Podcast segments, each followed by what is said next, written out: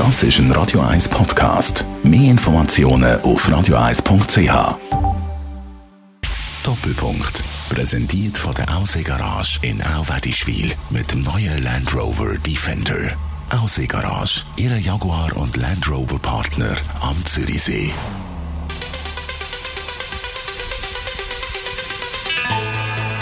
Das ist der Doppelpunkt. Heute ein Gespräch mit dem Lukas Bärfuß, der bekannteste und erfolgreichste Schweizer Schriftsteller von der Gegenwart, der sich als einziger in die politische Diskussion von der Gegenwart laut und meinungsstark einbringt. Mit ihm unterhalten sich im Verlauf dieser Stunde der Roger Schawinski.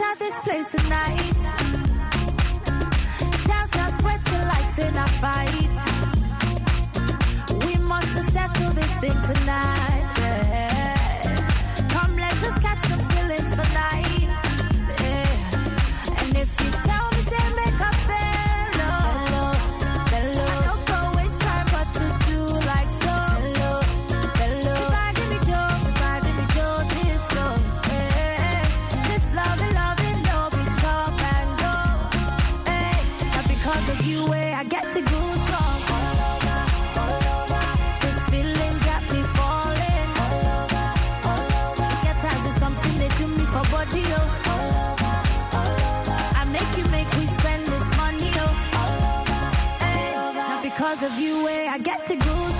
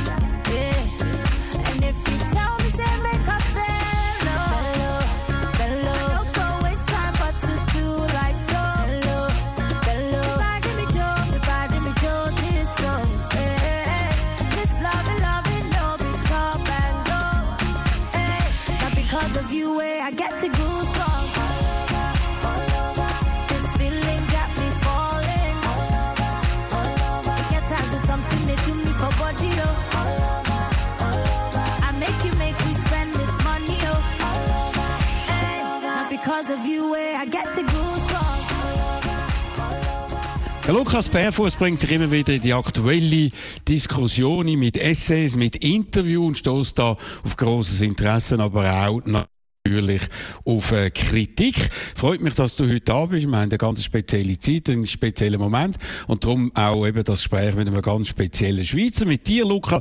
Danke vielmals, dass du gekommen bist. Wer bist du? Merci vielmals für die Einladung. Ah ja, die berühmte Frage, auf die bin ich jetzt gar nicht vorbereitet gewesen.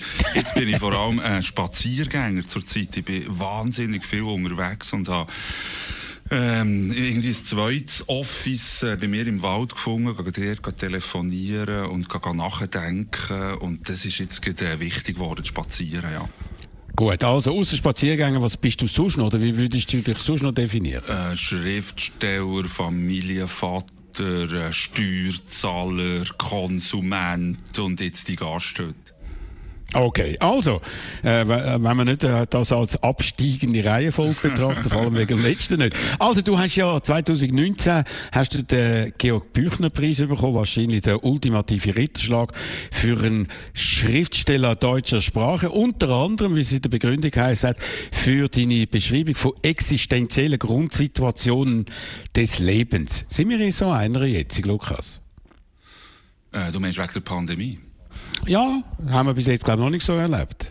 Ja, ja, das glaube ich schon, ja. Also das ist ähm, übrigens etwas, was man in der Literatur seit allen Anfängen findet. In der äh, Ilias, eigentlich mit der fährt die europäische Literatur an, vom Homer, die fährt an mit einer Seuche. Da ist das Heer, das griechische Heer, ist vor der Küste, äh, an der Küste von Griechenland und belagert Troja.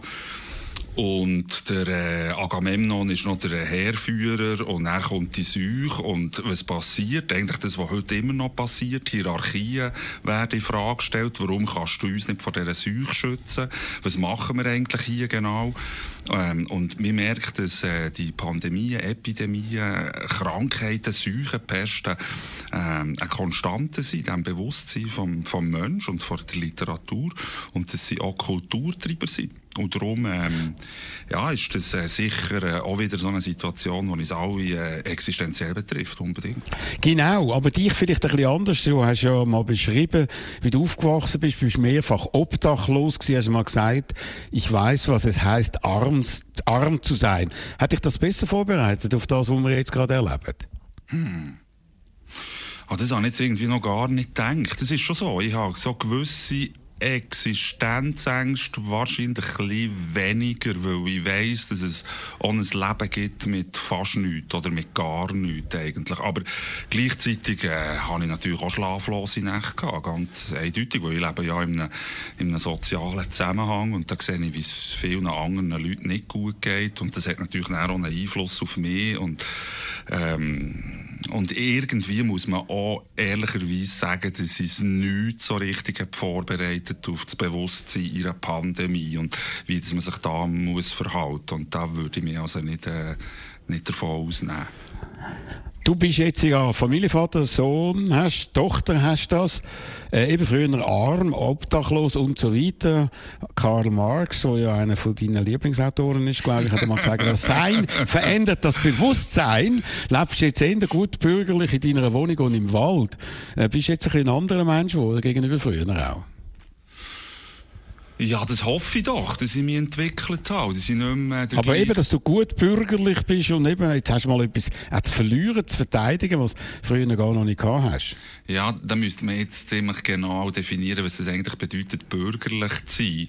Ich glaube schon, dass ich in gewissen Teilen ähm, einen bürgerlichen Status erreicht und bin ehrlich gesagt auch froh darum. Also jetzt eine warme Wohnung zu haben und äh, zweimal am Tag eine warme Mahlzeit und es zum Morgen und, und eine gute Bücherwand ist sicher, ist sicher ein Vorteil. Und ich finde eigentlich, das äh, sollten auch alle Leute haben, einen solchen bürgerlichen äh, Lebensstandard, das Minimum. Äh, die Frage ist natürlich, wie, äh, wie das man denkt und ob man immer noch solidarisch kann denken oder nur im, im Zusammenhang vom Privateigentum. Und da fände ich dann auch das bürgerliche Bewusstsein nicht so strebenswert. Ja. Gut, also du äh, stehst dich immer wieder der Kritik, bist äh, auch in letzter Zeit und vor einiger Zeit schon ziemlich unter bei der NZZ äh, die haben dich gemaßregelt, äh, schon, wie, fast wie ein Schulbub, und dann hast du darauf geantwortet, ich bin halt kein Akademiker. Das will man mich offenbar spüren lassen, oder? Ehrlich, und jetzt bist du ja Gastprofessor an der Uni ja, Bern geworden. Ja. Friedrich Dürrematt, Gastprofessor, einer, der keine Matur und kein Studium gemacht hat. Ja. Meinst du, jetzt wirst du dann anders behandelt? Ja, also gut, jetzt die, äh, der, ähm, der Professor Lubrich, äh, der, der Professor an der Uni Bern hat mich immer extrem gut behandelt und ich bin auch... Nein, ich meine jetzt von sagen von einer NZZ. Hey, ah, jetzt nee, ist er Professor. Nee, jetzt ist er... Nein, nein. Nein, nein da könnte ich, da könnte ich äh, sieben Doktortitel haben, das würde ich wahrscheinlich nichts daran ändern. Warum denn? Warum denn? Das weiß ich nicht, das müsste man sie eh fragen, glaube ich. Ja, klar, aber du hast dir sicher Gedanken gemacht. Du tust dich auch ein bisschen spiegeln dem, was du erlebst, ja, wenn gut. du beschreibst. Ich habe, glaube jetzt äh, ein anderes politisches Bewusstsein als die meisten Redaktorinnen und Redaktoren an der Falkenstraße. Das ist sicher so. Und dann gehört es, glaube ich, auch ein bisschen zu einer, zu einer guten Tradition, dass, äh, dass der Schriftsteller jetzt zum Beispiel an der Dürrematte bei der, von der NZZ äh, nicht sehr pfleglich behandelt werden. Das finde ich eigentlich auch gar nicht so ein Problem, muss ich sagen muss jetzt dort nicht äh, überall auf, äh, irgendwie auf plüschige Situationen stoßen. Weil sie eher ein Problem finden, ist nicht die Art von der Argumentation und, und eine gewisse Unredlichkeit in der Argumentation, die ich finde, schadet näher im Diskurs. Äh, für mich persönlich ist das, brauche ich von dort nicht wirklich Streich. Gut, aber für dein Selbstbewusstsein, dass du jetzt Gastprofessor bist, ja. an der Uni Bern, ja.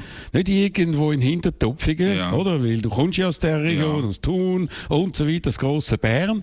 Und eben, wenn man deinen Lebenslauf anschaut, das ist also schon noch speziell, oder? Auch für dich, hast du das Gefühl? Ja, das stimmt. Also ich, ich kann ja sagen, sie war schon bei Gastprofessor an der FU Berlin sogar vor Ja, das ist so genau. mal eine linke Uni gewesen, Wirklich? Berlin und so. Ah, gut, aber ich meine, ich Mal, habe die Erfahrung schon. Es ist jetzt nicht irgendwie ähm, eine völlig neue Erfahrung. Aber ich muss sagen, dass, dass ich das schon recht habe unterschätzt, äh, was ein Professor in unserer Gesellschaft bedeutet und was irgendwie auch der, äh, damit verbunden ist. Das habe ich irgendwie habe mir vorher nicht so können vorstellen Auch weil ich gar nie den Ehrgeiz hatte, weil er außerhalb von meiner Reichweite war. Aber, äh, aber nein, nein, das bedeutet schon äh, sehr viel. Es ist schon eine grosse Verantwortung, muss ich sagen, weil es gibt natürlich äh, junge Menschen, die dorthin kommen und wollen von mir wissen, was los ist und was eigentlich die Literatur ist und, und was das alles eigentlich bedeutet. Und das nehme ich sehr ernst. Und äh, es ist viel Ehr, aber es ist auch viel, äh, viel Gewicht natürlich. Und Genau, musst du dann auch Prüfungen abnehmen. Ähm, ja, ich werde wahrscheinlich müssen äh, irgendeine Art und wie, auf eine Art und Weise müssen äh, die, die Studierenden qualifizieren, tatsächlich. Aha, weißt noch- gar nicht so genau. Mal, Aber ich hast du weiss jetzt einen es, es, Titel? gibt verschiedene, Ah. es, es gibt verschiedene Möglichkeiten. Sie werden müssen eine Arbeit schreiben und äh, die Arbeit äh, wird ich nachher müssen lesen und eine Note geben, tatsächlich. Ja, das wird so sein. Okay. Ein Titel, ja, ist, äh, ist Professor. Äh, Aber kannst du den nicht behalten oder gilt der nur jetzt während dem Semester? das haben mich doch gar nicht gefragt. Das ist eine gute Frage. Das muss ich muss mich erkundigen, ob ich das. Ich kann in Pass tun, zum Beispiel. Äh, der, äh, der Oder dass ich dich ja ansprechen, oder? Herr Professor Bärfuß, oder? Sehr gern, mal, mal. Es ist so, Okay, dass gut, ich, also Herr Professor. Mal. Ist In dem. Hotel habe ich das schon erlebt, tatsächlich. Das, äh, es gibt doch aber die, die Bildschirme, wo man empfangen wird. Und der Genau. ist vorletzt äh, Professor Bärfuß willkommen in unserem Hotel gestanden.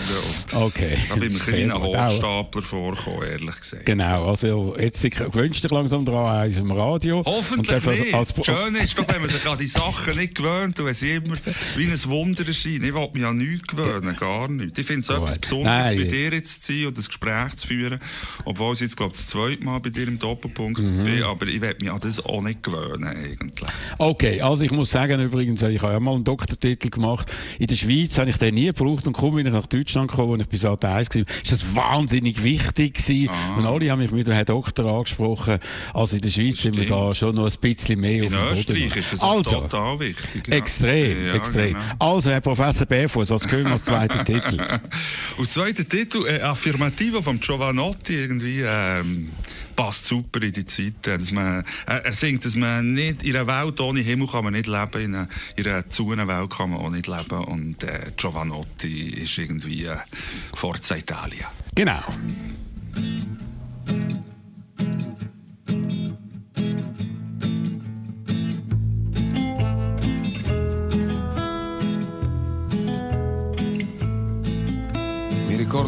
Del vento che muoveva la plastica del mio giubbotto e lo sporco di olio e di merda nel pavimento là sotto. Mi ricordo, pensavo finisce, tra poco è finita, poi sarà solo un racconto, una storia da dire di sera. Mi ricordo lo stomaco a pezzi, i capelli salati, le grida feroci, le spinte, gli sguardi terrorizzati. Mi ricordo la lingua incendiata, il cartoccio dei soldi bagnati. Mi ricordo il deserto di notte, l'assurdo spettacolo di un cielo muto e qualcuno che è stato fratello strappato alla vita e neanche un saluto. Mi ricordo di quando il futuro è passato. Non si può vivere in un mondo senza cielo, non si può vivere in un mondo chiuso, non si può vivere in un mondo senza cielo, non si può vivere in un mondo chiuso.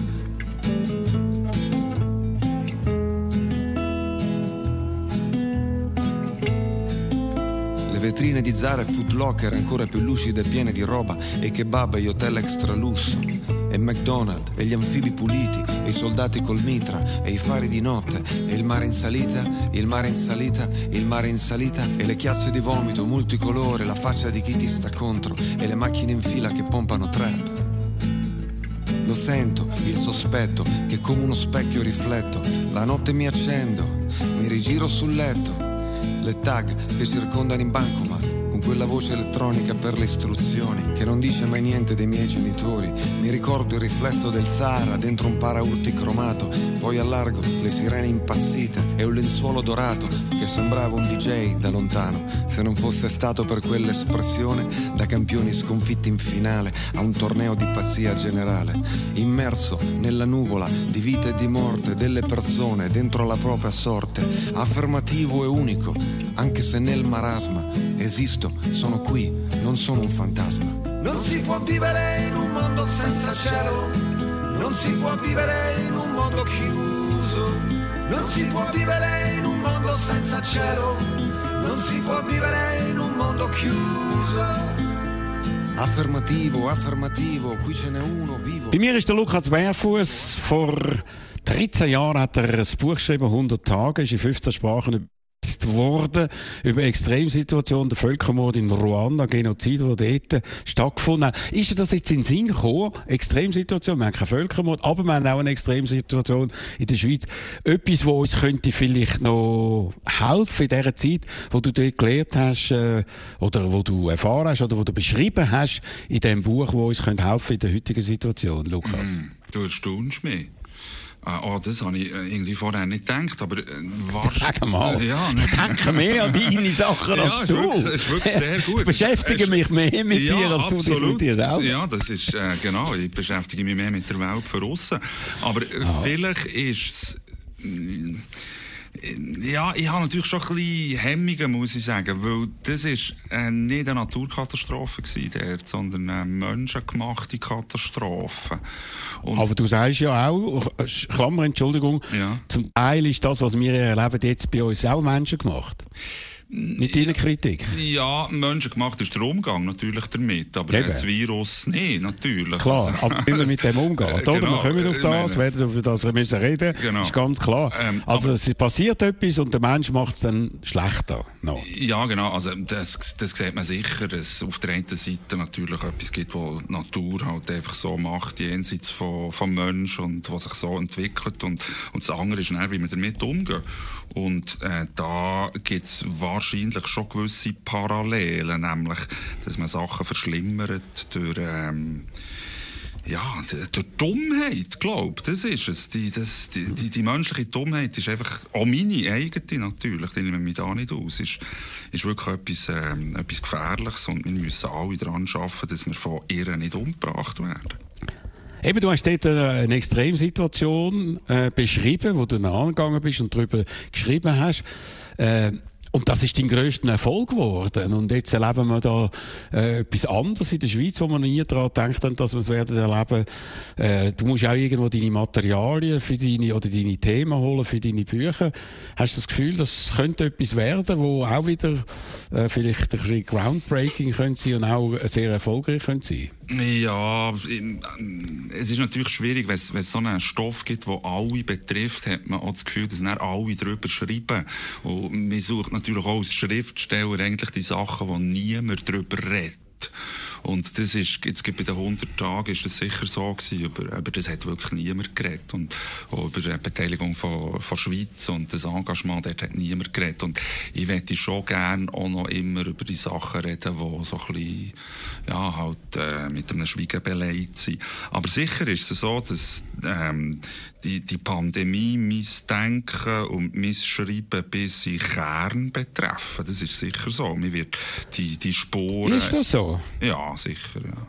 Also in dem Interview im Tagesanzeiger hast du gesagt, Zitat, Corona ist Pipifax im Hinblick auf den Klimawandel. Ja. Pipifax. Ja. Also, Lukas, das finde ich also respektlos, despektierlich. Millionen Menschen sterben da an Corona und du sagst dem Pipifax. Ja, das stimmt. Das ist, glaube ich, nicht, wirklich nicht so der passende Ausdruck. Da hast du recht gewesen. Was ich, äh, hast recht. Aber was ich eigentlich auch wollte sagen ist, dass wenn wir sie in einen Vergleich stellen, äh, zum Klimawandel, ähm, ist es glaube schon auf einer völlig anderen Ebene, weil die Pandemie, die Aber wird, doch- die wird Ja. irgendwann mal tatsächlich äh, sicher hinter uns sein, das werden wir, werden wir prestieren. Der Klimawandel wird, äh, wird die nächste Generation äh, betreffen, das ist sicher so. Richtig, aber wegen dem muss man doch das, was uns jetzt passiert und widerfährt und uns wirklich äh, in unseren Grundfesten erschüttert, nicht so abwerten, nur um zu sagen, der Klimawandel ist dann noch wichtiger. Ich finde, das ist ein bisschen wirklich Stimmt, Punkt äh, weniger respektvoll, oder? Oder auch dieser Sache nicht angemessen. Aber wieso ja, machst du also das? Meine, vergleichen- du gehst ja mit der vergleichen Sprache sind sowieso- um. Ja, vergleichen sind sowieso immer, äh, ist immer ein Problem. Weil sie einfach wollen, äh, darauf hinweisen, ist, dass es auch noch andere Sachen gibt. Ja, der Rosengartenstraße hat ein sehr schönes Graffiti, das mich sehr beeindruckt, nämlich es war schon vor Corona-Krise. Und ein Grund für die Mhm. Krise ist, äh, sicher, äh, ist sicher der Klimawandel. Und obwohl dass wir jetzt alle total äh, beschäftigt sind und mit guten Gründen beschäftigt mit dieser, mit dieser Pandemie, gibt es einfach noch ein paar andere Probleme. Das wollte ich eigentlich wollen sagen damit. Gut, also eben hier und da stoßest du mit solchen Sachen natürlich auf Kritik. Du hast ja im März vom letzten Jahr einen grösseren Artikel geschrieben im Spiegel unter dem Titel Das Kapital hat nichts zu befürchten, hat sehr viel Aggressionen ausgelöst. Da hat unter anderem folgende Sätze gehabt, ich versuche dir kurz vorzulesen. Es wird wahrscheinlich unnötig viele Tote geben und die meisten werden nicht an einem Virus aus China sterben. Ersticken werden sie an der helvetischen Ausprägung der menschlichen Dummheit, an jener Krankheit, die hier auch in besseren Zeiten grasiert, am allgegenwärtigen Geiz nämlich. Unnötig verlorene Menschenleben wird dieses Land verkraften. Was den Schweizer nachhaltiger und tiefer ängstigt, ist der drohende wirtschaftliche Abstieg. Also das hast du dir geschrieben im letzten März in einer ausländischen Zeitschrift, hat viele Reaktionen negative gegeben. Fühlst du dich jetzt eigentlich bestätigt? Das ist mir eigentlich gleich, Roger, muss ich dir sagen. Nein, aber gleich. Nein, das ist mir wirklich Ja. Es geht nicht darum, ob ich da irgendwie bestätigt werde, sondern es geht, wie du vorhin richtigerweise gesagt hast, um, äh, um einen Schutz vor Menschenleben. Und ich meine, ich habe das natürlich auch unter dem Eindruck dann, äh, von dieser Situation im März äh, geschrieben. Ich kann mich daran erinnern, äh, an, an, an, es ist um die Skifahren gegangen, vielleicht besinnst du dich noch, und wie lange das man irgendwie die Skigebiete noch hat, hat, hat offen gehalten. Und ich kann mich auch noch daran erinnern, wie, äh, wie das war dann irgendwie mit den Masken und ich kann mich auch noch daran erinnern, wie es war mit diesen mit diesen Faxen, die man hat müssen schicken für irgendwie äh, die, äh, die- ja, die Corona-Fälle zu melden. Und, ähm, und ob ich da jetzt recht habe oder nicht, das ist, das ist wirklich nebensächlich. Es geht darum, äh, wie dass wir alle durch, äh, durch die Krise durchkommen. Und ich äh, muss schon sagen, da bin ich, bin ich glaube nicht der Einzige, der nicht so zufrieden ist und der da ein paar Fragen hat. Genau, und du hast äh, das Interview gegeben. Im Tagesanzeiger ist der Titel gewesen, die Toten sind eine Folge des Mangels an Demut. In der Berner Zeitung haben sie, glaube ich, ein bisschen mehr Platz gehabt, haben sie geschrieben, die vielen Toten sind eine Folge des Mangels an Demut. Das ist eigentlich das richtige Zitat. Ja, das war im, also es ist nicht die Berner Zeitung, sondern der Bund. Und das ist mir übrigens gar nicht aufgefallen, aber es ist eigentlich skandalös, weil das äh, verändert ja den Satz äh, äh, in seiner Bedeutung, oder? Weil, Ah, eben. ja, also das habe ich gar nicht. Es ist wirklich, du bist ein hervorragender Leser, du hast ein Privileg und dem muss ich noch nachgehen. Und, und äh, die Streichung offenbar von der Redaktion vom Tagesanzeiger ist natürlich äh, völlig unzulässig. Eben, die- die vielen Toten, weil Äh, ja, dass es natürlich. Tote gegeben hat, Äh, ja. hat man nicht können verhindern. Die Frage ist, wie Natürlich. viel. Ja. Und äh, wenn du jetzt eben am Bundesrat, das ist ein Spiel, das ich gerne mache am Radio, eine Note würdest geben für seine äh, Arbeit in den letzten zwölf Monaten, auf einer Skala von 1 bis 10, was würdest du da für eine Note geben? Welchem Bundesrat? Unserem Bundesrat, Also du meinst, äh, im Gremium, im ganzen Ah, Gremium. das Gremium. Ja, das, das ist ja das Problem. Das ist gar nicht fassbar. Die einen sagen das, die anderen sagen das. Jetzt gibt es offenbar äh, schon wieder irgendwie äh, einen Zwist innerhalb von dem Bundesrat, äh, ähm, ob nämlich die SBB weiterhin muss in die Arbeitslosenversicherung einzahlen, obwohl sie äh, keine Ansprüche geltend machen. Wir merken ja gar keinen, wir merken gar keinen Gemeinsinn und wir merken gar keine Gemeinschaft, sondern äh, wir merken irgendwie äh, sieben sieben Menschen, die irgendwie jeder probiert, äh, ich weiß nicht, was sie probieren, jeder probiert irgendetwas anderes auf Fall. Und darum ist es schwierig, da irgendwie Gesamtnoten Ja, und das. Resultat? Du sagst schlechte Kommunikation, falsche Priorisierung, Selbstgefälligkeit, die Wirtschaft wichtiger als der Mensch. Äh, wo merkst du das jetzt am Gesamtbundesrat oder auch eben an den Exponenten? Bei welchem Bundesrat würdest du das vor allem sehen, wenn der Herr Berse würdest du ein bisschen beschreiben? Wie kommt der dir rüber? Ja, weißt, ich, ich habe Mühe. Ich glaube, also ich, ich mag nicht persönliche Qualifikationen ähm, erteilen. Und ich glaube auch, dass es äh, trotz allem irgendwie zu bemühen gibt, äh, das Beste daraus zu machen. Ich glaube, was ich einfach sehe, ist, dass es äh, eben die, die falsche Priorisierung, dass man nicht von Anfang an hat gesagt, äh, wir müssen äh, Gesundheit und das Wohlergehen von der Schweizer Bevölkerung äh, an erster Stelle stellen. Es kostet uns wahrscheinlich über drei Jahre 5 Prozent äh, vom BIP. Äh, das BIP ist, glaube ich, wie viel? Bei 700 Milliarden, glaube ich. Das hat uns ja im ersten Jahr 3,5 Prozent gekostet. Also es wird über drei Jahre sicher wahrscheinlich mehr sein. Ja, aber es Kommt kostet drauf jetzt an, wie das Jahr 100 rauskommt. Milliarden, wie verteilen wir irgendwie Ja. die Kosten? Und, äh, und das ist einfach nicht passiert, sondern das, was passiert ist, ist äh, der, der, ah, das allgegenwärtige Wettbewerbsprinzip ist irgendwie aufrechterhalten worden. Und ich, ich bin zum Beispiel heute äh, von wegen Spaziergängen am See angelaufen, dann habe ich Maroni gekauft und dann habe ich die Maroni-Frau gefragt, wie es ihr ging, ob sie noch, äh, ja, ob sie noch Kundschaft haben. Dann hat sie gesagt, ja, sie schon, sie haben einen guten Standort, weil äh, Bieren kommen alle die, die im Homeoffice sind, können noch Maroni kaufen, wenn sie müssen einen Spaziergang machen. Die, die an der Bahnhofstrasse sind, haben schon alle zugetan, weil es da keine Frequenz mehr gibt. Und, äh, und äh, die, äh, die Pandemie hat die äh, Parameter von dieser Wirtschaft so fundamental verändert, dass man doch müsste solidarisch sein mit denen, die einfach am meisten darunter leiden. Und das wäre doch zum Beispiel etwas gewesen, wo man hat kommunikativ müssen überbringen an die Schweizer Bevölkerung, dass wir, äh, dass wir schauen, dass, ähm, äh, dass wir irgendwie einfach die Lasten verteilen, möglichst fair.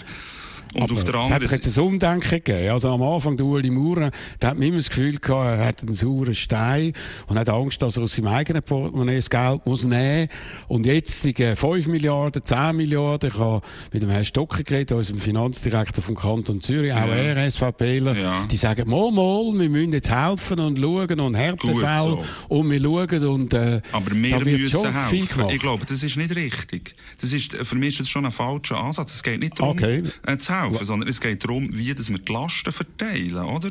Und wenn wir immer irgendwie in diesem karitativen Modus bleiben, ich meine, die, äh, all die Beizen, die müssen zutun, die können ja nichts dafür. Das sind Eben, die kommen Konkurs. aber Geld über. Ja, genau. Aber ich habe das Gefühl, der, der, der karitative Aspekt ist irgendwie nicht richtig. Und du hast völlig recht, das ist nicht das Geld vom Herrn Maurer der, äh, und auch nicht das Geld vom Herrn Stocker, sondern es ist äh, das Geld von uns allen.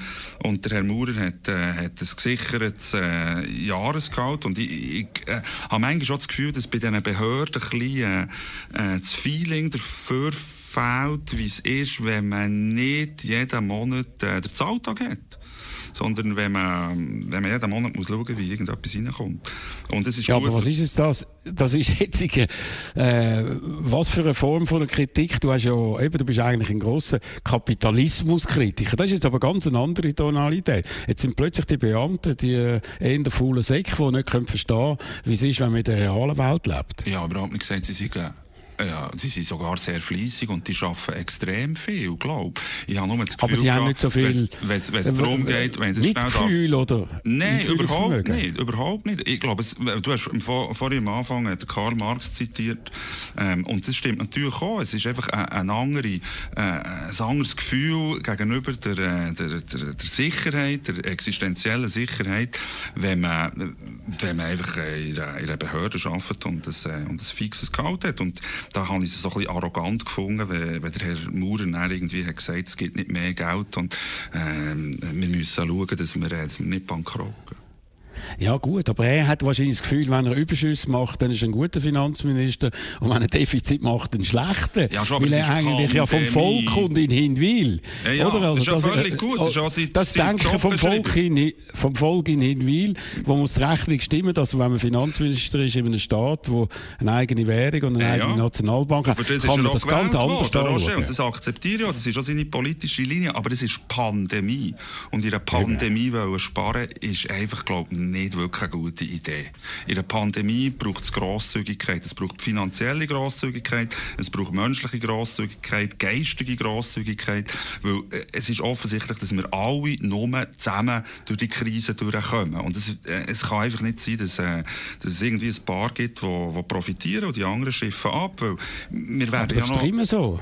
Ist ja. immer so, dass es immer ein paar gibt, die profitieren. Aber heisst das, weil es immer so ist, dass wir es müssen akzeptieren Ich glaube es nicht. Nein, aber es ist die also. Realität. Du redest so fast wie Frau Sommaruga, wir müssen alle, alle zusammenstehen und nur gemeinsam können machen. Was machen wir mit denen, die sich da nicht einordnen und nicht wollen impfen gehen und nicht wollen Masken anziehen und so weiter und so fort? Ja, also ich kann vielleicht auch sagen, dass ich ähm, eigentlich wenig schlechte Erfahrungen habe gemacht mit den Leuten und mit der Bevölkerung in, in dieser Pandemie. Und dass es eine unglaubliche Resilienz gibt und, und dass sich die Leute gut benehmen und dass sie auch das machen, wo, äh, also sie haben zwar keine Maske trägt, die man nicht hätte müssen, aber wenn man er muss, tragen alle Masken.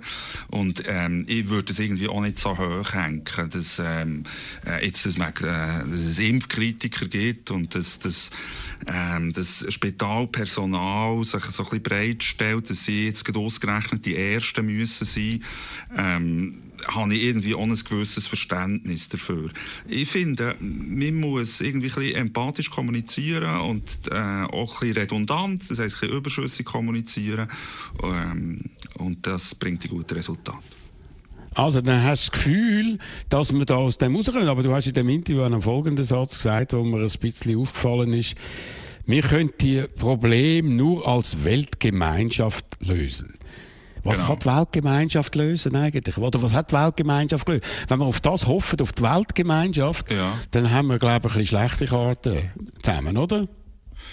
Äh, wenn wir nur darauf hoffen, tatsächlich, wenn wir würden etwas machen dafür und würden dafür schaffen, dass es äh, multilaterale Lösungen gibt für das, äh, dann würden wir alle davon profitieren, weil es ist offensichtlich... Aber die gibt es ja nicht. Wie, aber wir, die gibt es noch nicht, Roger. Also es ist doch irgendwie eine, eine Aufgabe von der Politik, ist auch etwas zu formulieren, wo erst in der Zukunft da sein wird. Und wir sehen doch zum Beispiel, dass es eine solche Pandemie äh, äh, die globalisierte Wirtschaft äh, betrifft und man negativ, negativ. Eben, aber genau. eben, und darum müssen Gemeinschaft wir nicht stärkt, sondern... Es bringt doch überhaupt nicht, was man jetzt zum Beispiel hat gesehen mit der, äh, ja, dass sich alle irgendwie die Nationen haben auf, auf einen Impfstoff gestürzt und nicht haben geschaut, wie man den möglichst fair verteilt. Äh, das wird auch nicht zu Viertel beißen, natürlich, weil äh, es wird nichts nützen, wenn es eine Region gibt, wo alle geimpft sind und nebenan gibt es eine Region, wo niemand geimpft ist. Das scheint Aber gleich, äh, selber, selber wird man gerne natürlich möglichst bald geimpft werden. Ich bin schon, weil ich ein bisschen älter bin als du, so etwa Sehr 25 Jahre. Du bist jetzt übrigens 50, wird noch ein wichtiges Jahr für dich werden, ja, genau. oder? Oder? Ich, also? Oder musst du dich auch mit dem auseinandersetzen, dass du dann langsam erwachsen wirst mit 50, definitiv. Genau, und äh, ja. da müssen wir jetzt noch ein bisschen tiefer gehen. Wir machen dazwischen eine Musik. Was ist der erste Titel, Lukas? Ja, ich glaube, äh, Philipp Fankhauser, äh, kannst du mir das glauben, weil der äh, Bern hat vielleicht den Berner Rock, aber Thun hat der Blues. Gut.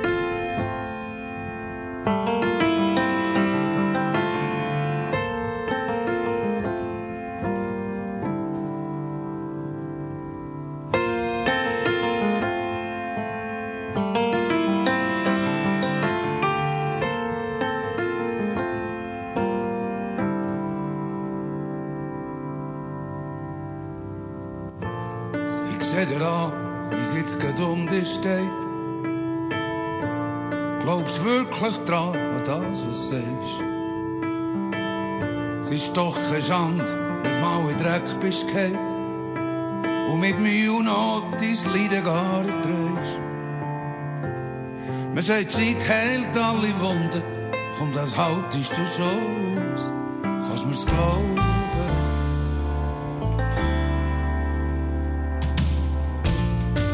Hab genug, das hab ich ja schon manchmal gesagt nicht mehr geglaubt an meine Träume. Bin fast versoffen in meinem Selbstmitleid. Und hab keinen Wald mehr gesehen vor lauter Bäumen. Kaum han ich wollte springen, da ist die Sonne vorgekommen. Kannst mir's glauben? Komm, probier's doch nochmal. Vielleicht haut jetzt das Mal halt ganz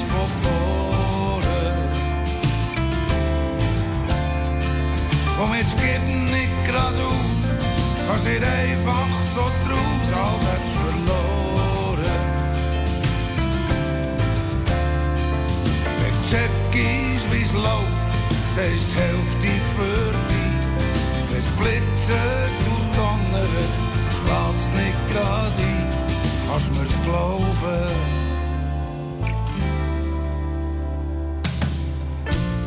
Musst keine Gefühle mehr an dich herlassen. Du redest dir ein, es geht dir gut.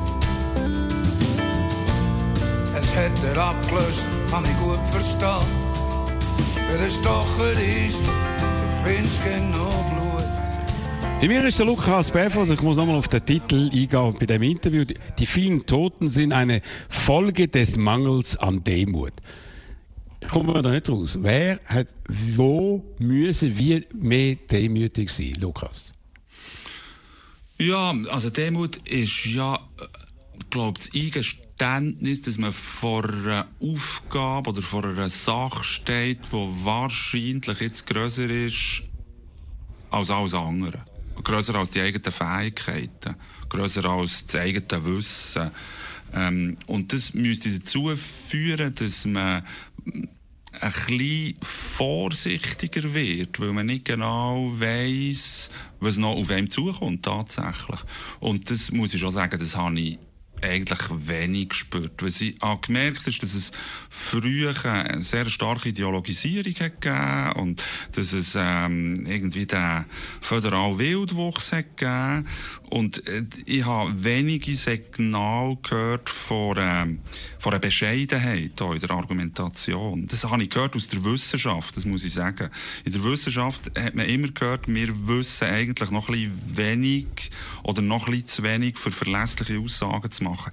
In der Politik, von der Politik habe ich das viel zu wenig gehört. Aber ich auch von dir nicht. Also ich meine, 2015 hast du einen Text gemacht in der FAZ, der Frankfurter Allgemeinen Zeitung, eine Fundamentalkritik an der Schweiz und am Titel «Die Schweiz ist des Wahnsinns». Du bist ein radikaler Mensch, nicht ein Demütiger. Du schreibst zum Beispiel so Sätze wie, habe ich fast müssen grinsen, nichts ist so traurig wie ein Mann in seinen besten Jahren mit einer Noise, mit einem Noise-Canceling-Kopfhörer auf den Ohren. Ja. So radikal und so extrem. Aber du bist das Gegenteil von demütig. Du bist, ja, ist super lustig, gut. Aber du bist das Gegenteil. Du bist der mit dem Holzhammer. Findest? Lukas. Und du verlangst von den anderen, sie sollen demütig sein. Nein, ich glaube nicht. Also, da kennst du mich wirklich zu wenig. Das bin ich nicht. Und das stimmt natürlich schon. Wenn ich etwas formuliere, probiere ich manchmal schon etwas zuzuspitzen. Aber ich bin auch nicht ein Politiker in einer verantwortungsvollen Position. Das muss ich auch sagen. Nein. Es geht auch immer darum, in welcher Rolle und mit welchem Hut auf dem Kopf, dass man irgendetwas sagt. Und ich, ähm, sobald ich muss Verantwortung übernehmen für andere Leute, äh, finde ich Demut äh, unbedingt eine Tugend. Beim, beim Schreiben von einem Text oder beim Zuspitzen von einem Gedanken äh, braucht es irgendwie auch noch ein andere Qualitäten. Und es ist tatsächlich so. Roger, weißt, das eine kann richtig sein und wegen dem muss das andere nicht falsch sein. Manchmal gibt es wirklich Situationen, wo man, wo man muss forsch voranschreiten und manchmal gibt es Situationen, wo man, wo man glaube ich, vorsichtiger muss sein, je nach Gelände, wo man sich drin befindet. Und Genau, jetzt sind wir, glaube ich, in einem, jetzt sind wir, glaube ich, in einem, in einem sehr abschüssigen und ähm, äh, in einem abschüssigen Gelände. Es gibt viel Nebel und da müsste man sich, glaube ich, ein bisschen besser absichern als irgendwie eine Tagheiterin auf einem äh, flachen Feld. Gut, also du bist auch der einzige Linksintellektuelle in der Schweiz, der sich so äußert. Eigentlich der einzige Schriftsteller, der politisch sich äußert. Früher haben wir noch zwei gehabt, der Frische und der Dürremann. Warum ist das so, dass du als Einziger da überhaupt noch ankommst und dich immer wieder äußerst? Und von allen anderen Schriftstellern hört man eigentlich zur aktuellen Situation nada. Stimmt, äh, von den Schriftstellern nicht so viel, oder von, oder von den Schriftstellerinnen sehr wohl. Ich denke an Sibylle Berg, wo sich äh, immer sehr zum Fenster auslegt und eine wichtige Kolumne. Aber nicht über die Schweiz eigentlich in erster Linie. Ja, aber das ist ja jedem sie über das allgemeine Unbehagen unserer Zivilisationsgesellschaft. Kann niemand so extrem äh, Ja. ausdrücken wie sie. Ja, Aber äh, Katja Brunner Schweiz. hat jetzt gerade eine super Rede gehabt, so äh, 50 Jahre äh, Frauenstimmrecht. Ähm, also ich, ich will das jetzt auch nicht irgendwie exklusiv äh, für mich in Anspruch nehmen, aber trotzdem will ich deine Frage nicht gänzlich zurückweisen. Ich glaube, Mhm. ähm, was mm, man braucht irgendwie schon so einen gewissen Strauß von Eigenschaften und von Fähigkeiten, wenn man äh, in der Öffentlichkeit will sein und äh, eine kritische Position will einnehmen. Es braucht irgendeine äh, eine Freude an der Sache, glaube ich, eine Freude am Argumentieren.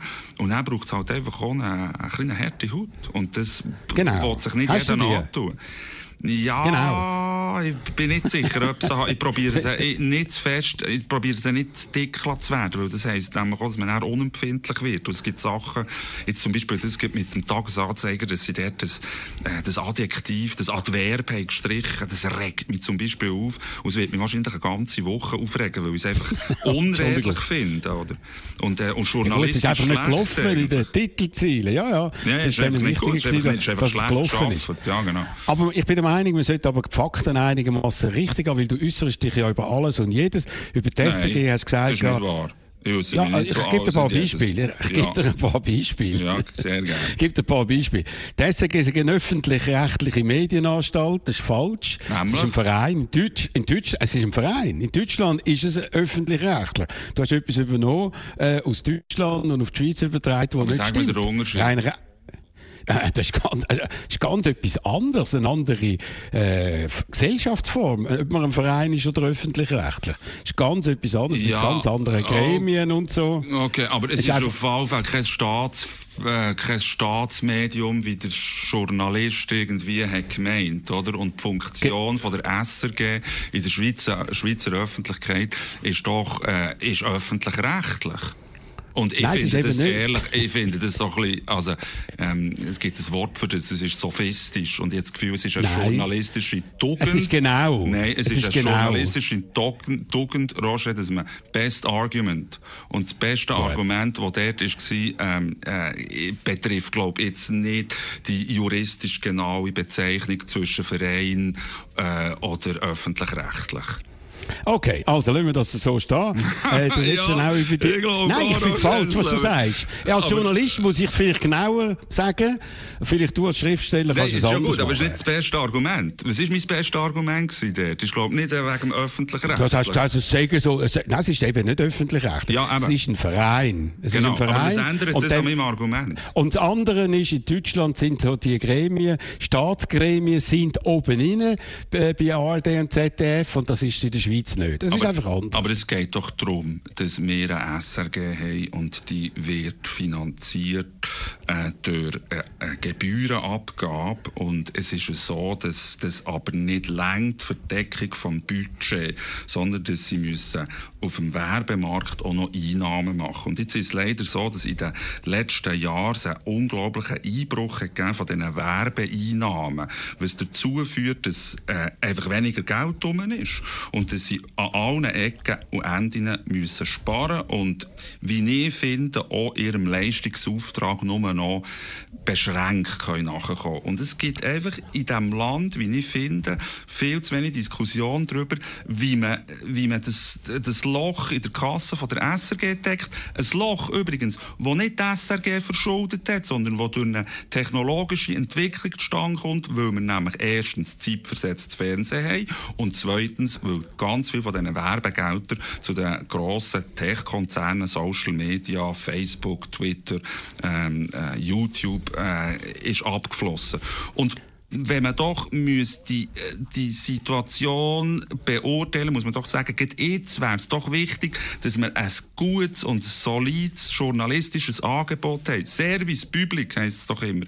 Und dann müssen wir doch darüber diskutieren, woher dass wir das Geld nehmen. Und zum Schluss noch äh, genau das Gegenteil passiert. Es gibt eine überparteiliche Allianz, die jetzt äh, hat gefunden, es sei wichtig, dass man die SRG äh, unter die Finanzkontrolle stellt. Und das ist das beste Argument gewesen. Und nicht, ob das jetzt öffentlich-rechtlich oder ein Verein ist, Roger. Please. Also gut, hast dich ein bisschen chauffiert, aber du hast mir einen Steilpass gegeben, weil ich genau auf das habe ich auch noch eingehen Weil äh, du hast äh, dann nachher noch gesagt, eben wegen der Fehlen oder der zurückgehenden Werbeeinnahmen, Ja. wir haben ein funktionierendes Mediensystem ohne Not an Silicon Valley verschenkt. Ja. Ohne Not an Silicon Valley verschenkt. Ja.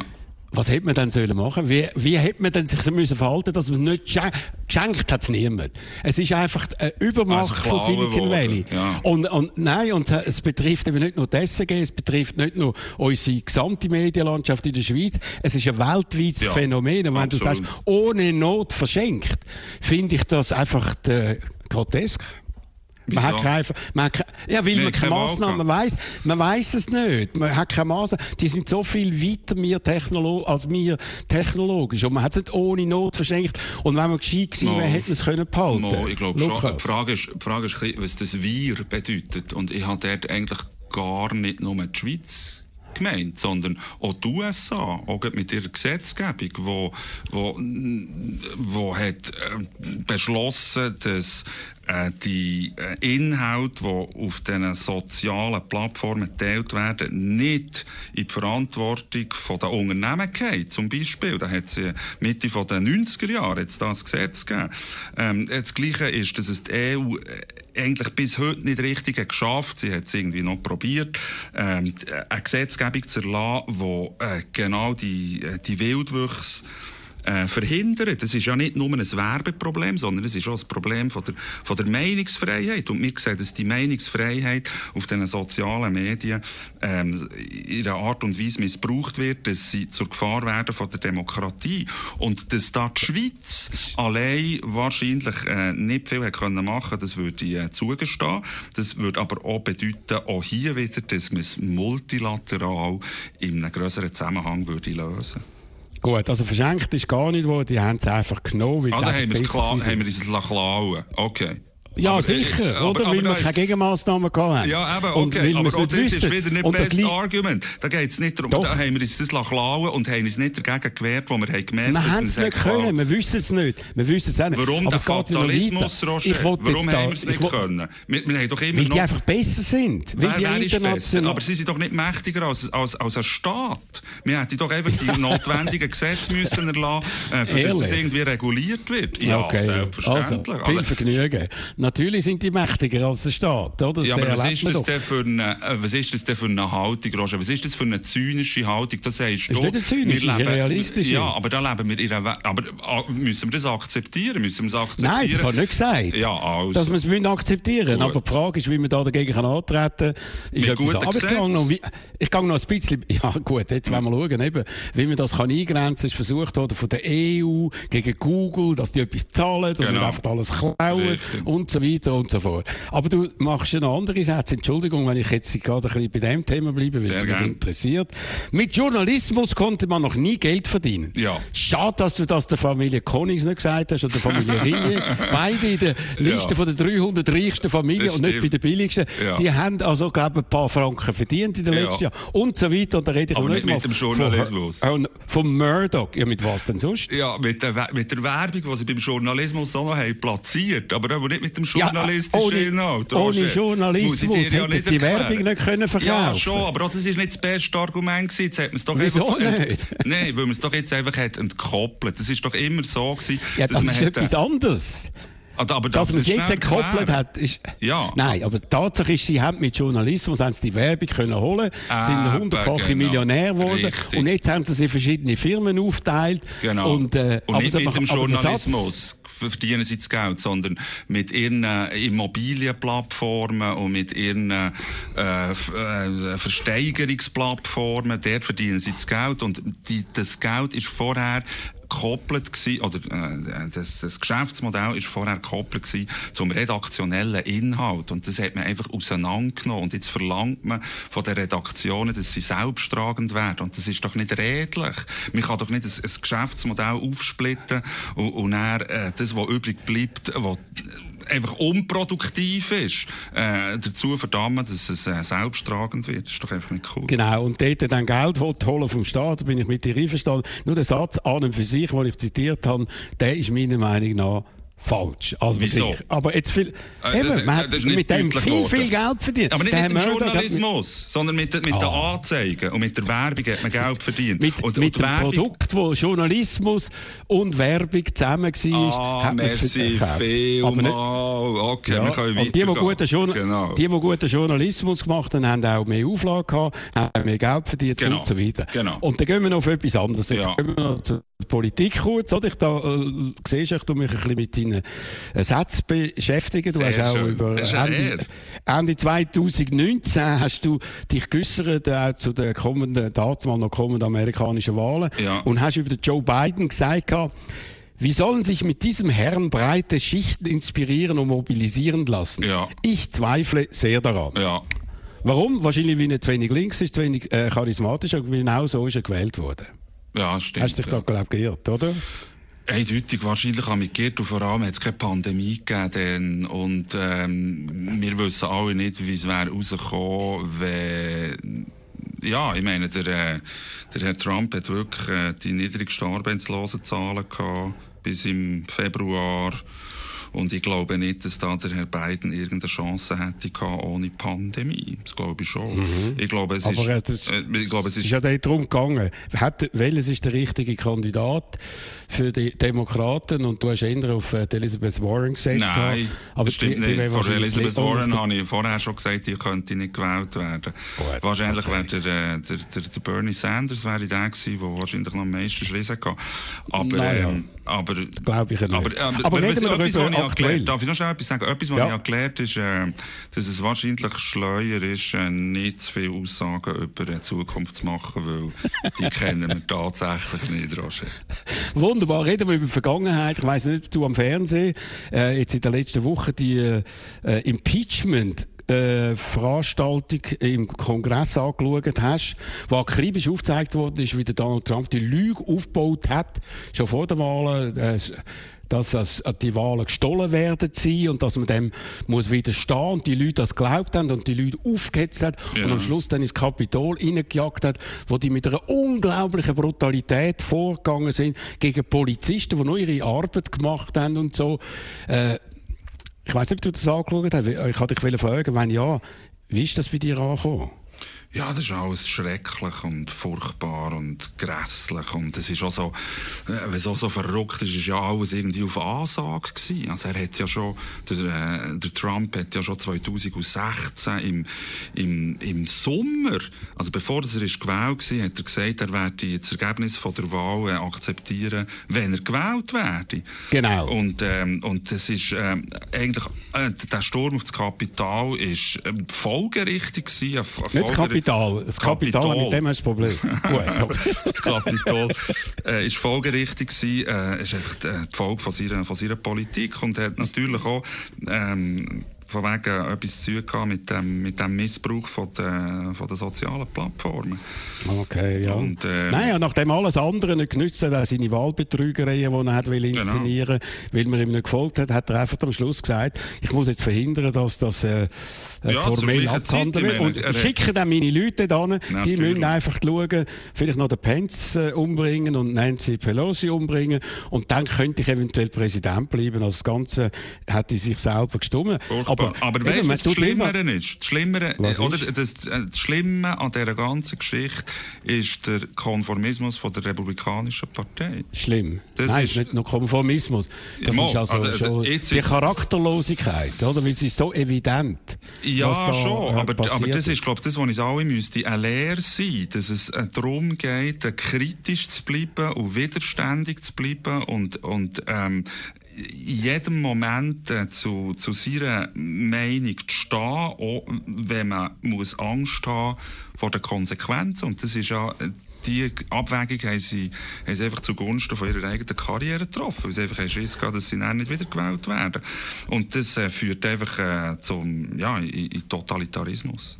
Eben, das ist ja das, wo man immer sagt, aufpassen mit Vergleich mit den 30er Jahren. Man sagt, die amerikanische Demokratie, die ist so stark, aber die ist bis an den Rand angekommen. Es war noch knapp gewesen am Schluss, dass Sehr. sie gerettet worden ist. Aber Und das wir- müssten wir uns auch in der Schweiz sagen. Also, Ja. ganz sicher ist nichts. Demokratie muss immer verteidigt werden. Ich weiß nicht, ob wir Demokratie müssen verteidigen müssen. Wir müssen uns fragen, wie kann ich ein besserer Demokrat sein? Weil, oder, ich habe zum Beispiel auch äh, die, die ganze Gewaltenteilung, Checks and Balances, ähm, äh, funktioniert einfach nur, wenn man das will. Und wenn der amerikanische Präsident sagt, äh, ich will das jetzt nicht mehr, da gibt es irgendwie keine Macht, die das, äh, das irgendwie kann verhindern kann. Und darum müssen wir äh, unsere Kinder und unsere Jugendlichen und unsere ganze Gesellschaft müssen wir äh, erziehen im, im demokratischen Denken. Und zu dem demokratischen Denken gehört auch äh, Kritik und gehört auch die Redlichkeit von den Argumenten. Und dass man ähm, übrigens auch immer davon ausgeht, dass der andere könnte Recht haben. Und dass man nicht Positionen äh, verteidigt, wo man merkt, man hat sich geirrt. Das gehört auch dazu, dass man sich äh, gegenseitig auch eingesteht, dass man, dass man einen, Lernprozess mitmacht. Und, äh, Und das man, machst du, auch. ich probiere es. Okay, danke vielmals. Äh, was soll ich sagen, ein demütiger Lukas Bärfuß ganz zum Schluss. Danke vielmals, dass du gekommen bist. Was ist der letzte. Titel? Ja, das ist etwas ganz Besonderes, weil ich hätte nicht gedacht, dass der Punk, und vor allem der britische Punk, wieder mal so frisch wirkt, wie jetzt der von den Idols, die durch Dilly gehen in Great Britain, was ja eigentlich kein Wunder ist bei dieser politischen Malaise. Und das heisst The Lover von den Idols und habt nicht fest. Gut, also das ist der Lukas das ist der Doppelpunkt, sein nächster Doppelpunkt. Heute in einer Woche am Mikrofon verabschiedet sich der Roger Schawinski.